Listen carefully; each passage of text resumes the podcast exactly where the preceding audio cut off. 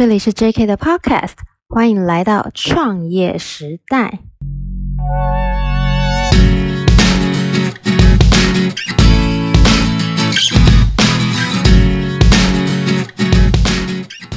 嗨，大家好，我是 JK 的板娘 Irene，来问大家一个问题呀：你们对家中的长子、长男，第一个直觉想法是什么呢？那现在我问啊，可能大多人的想法会有一点不太一样。毕竟啊，现在观念开放的家庭越来越多。那我讲我自己的亲身经验好了，就讲我先生 Jerry 好了，他就是家中的长子。那我先生家里人啊，对他就有稍微多一点的期待，比方说啊，事业继承、传宗接代。照顾弟妹啦，榜样树立啊，这些等等的，在台湾的传统社会文化里啊，我相信很多对长男的要求是比较寄予厚望的。那今天要来介绍这位主角呢，他在家中也是排行老大，他是吉南，他是我们的朋友。那他知道说我们开餐厅，就很常来 JK 捧场。然后除了战斧牛排以外啊，吉南他自己很喜欢我们的黑松露野菇炖饭，也很喜欢我们的炭烤地中海鲜意大利面。平常啊，到处吃美食就是吉南的兴趣和休闲娱乐之一。那吉南呢？他本身是从事机车维修和机车租赁，他们店呢开在台北市后火车站商圈。那这一次啊，我是特地邀请他来当我创业时代的主角，他也很大方哦，他就说好啊，可以啊，那就接受了我的约访。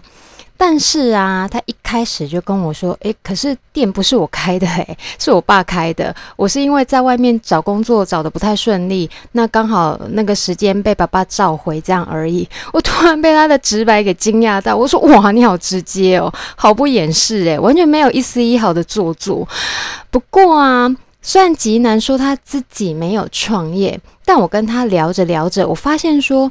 呃，吉南他还是很符合创业的精神。怎么说呢？我用三件事啊来解释给大家听。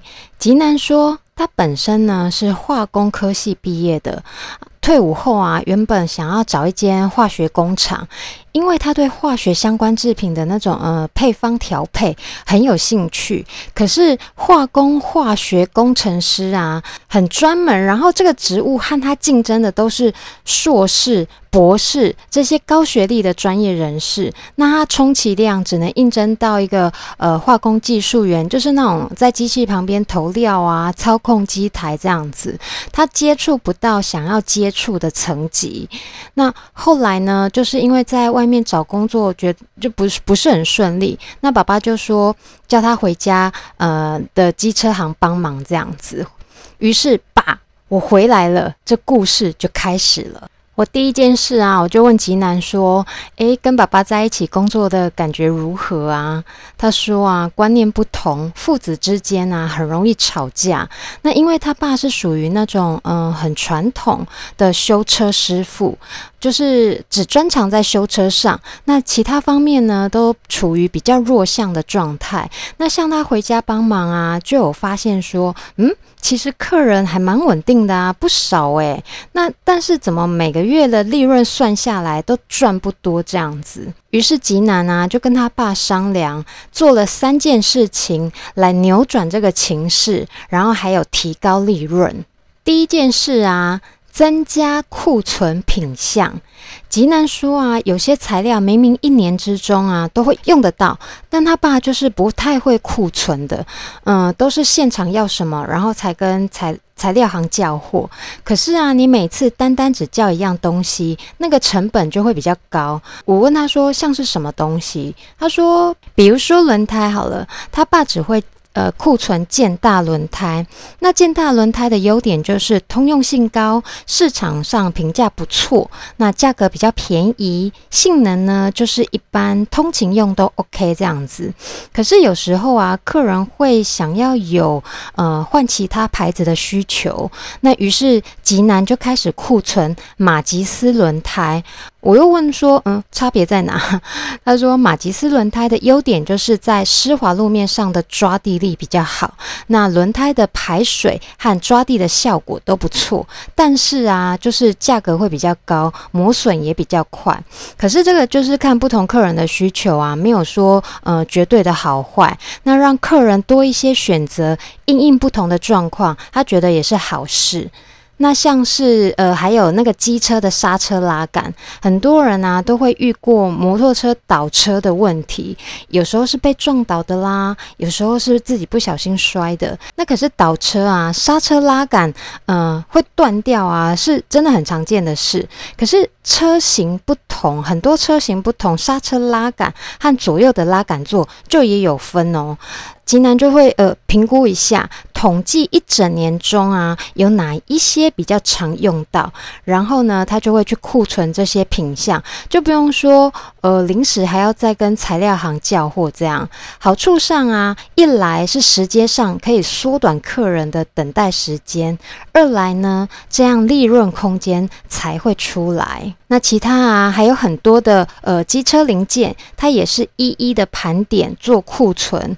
嗯，由于竹繁不及备载呢，机车的零件真的太多了，我这边就省略不多讲。只是说我听他讲啊，我才知道说啊，原来好好的做好盘点库存，管控临时叫货的次数，这样子的小改变啊，竟然可以攒出不少利润呢。他真的是很用心。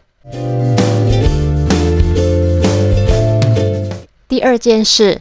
拉长营业时间，吉南他们家啊，原本的营业时间是上午的十一点到晚上十点、十一点这样子。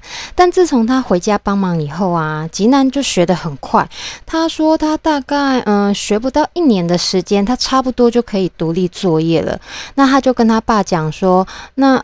我们啊，我们这家车行啊，在上班族的必经道路上，他们每天一大早啊，从那个呃新北骑摩托车往台北上班的骑士很多。他说：“那不然我就一大早来开店好了，这样我既能训练自己独立作业的能力，然后看看能不能加减做到一些上班族的生意。这样，那因为那么早七八点开店的车行啊，是真的不多见啊。”那在吉南的想法里啊，他觉得说，那我们既然人力都够，拉长营业时间，改成轮班制，这样也很应该啊。他一个人顾早上，虽然说，嗯、客人不是很多，但听他讲啊，这样子慢慢的日积月累，也是不无小补哦。就常常会有来往的骑士们发现说，咦，后火车站这边长安西路这里啊，也有一家很早就开的世松机车行。那我刚刚就有说到极南啊，做了三件事情来改变家里的呃呃这个情势，然后拉高利润。第一件事情啊是增加库存品项，然后第二件事情呢是拉长营业时间，第三件事情啊是我觉得它很符合创业精神的，那就是发展机车租赁业务。早期啊，他说他们家是没有在做机车租车这这一项业务的，因为修车赚的钱有限。他那时候就想说，嗯，要帮家里的机车行多增加一些收入，于是他就说他决定要做呃机车租人这一块。当时啊，他们家因为负债比太高了，不好向银行借款，嗯，结果。家里的所有存款啊，加总起来大概就二十万。他说一台机车他，他他买的话，嗯，差不多是四万二。他本来想要买十台来做租人，于是他就到处借钱，能开口的他说他都问了，到最后啊，真的只有一个朋友借他。愿意借他四万块，他就想说，那不管了，这二十万加上这四万块，他买五台车来就先做了再说。他说他那。他们那个车行啊，在呃台北后火车站那边，呃很幸运的是说，有一些南部的呃一些药厂啊、鞋厂的业务，他们他们会来台北拜访客户，那就会有要租摩托车的需求，还有呃国内自由行的观光客啦，也会租机车，再加上少部分的国外观光客，这样他们是一步一步这样做起来的。那他们在网络上查那台北租机车，他们世松机车行的关键字啊，就会跑出来，那客人就会看到，然后来跟他们租车。后来这些工厂的业务呢，就变成他的熟客这样子。吉南跟我说啊，他那时候真的很努力、很用心在做呃机车租赁这一块。那不到一年啊，他租车就赚钱了。他赚钱的第一件事情，大家知道是什么事吗？就是还他朋友四万块，外加五千利息。我当下就大大的夸赞他，我说你这样做真的没话讲。他说啊，他知道借钱真的很不容易。那像他当初都还没有做出成绩，要别人信任他。借钱给他，这点就更加困难了。我当下听了，我就心有戚戚焉，我就嗯，对，没错，完全认同。后来啊，他租车就呃越做越好，然后全盛时期呢，总共有三十台机车。他说现在因为游客变少，然后再加上呃疫情的关系，现在大概是二十台车左右这样而已。但我觉得这样也很棒啦，因为吉南一直是很脚踏实地的在赚钱，想要让家中的营收提提高，然后让家里人的生活呢能过得比较好。我就突然发现说，好像很多家里的长子啊或长女，呃，都是这种状况。诶，就是说对家庭很有责任感。如果说家里原本是一开始生活不那么好过的，我认识的一些哥哥姐姐们啊，他们都是给人家一种呃很有责任心的这样子的一种感觉。那我就问吉南说啊，嗯，机车租赁好做吗？他说租机车最怕的就是遇到人家不还车。像我们去观光地区玩，像绿岛啊、澎湖啊这些很单纯，因为大多是观光客，玩完了你就要回家了嘛，那就是会还车。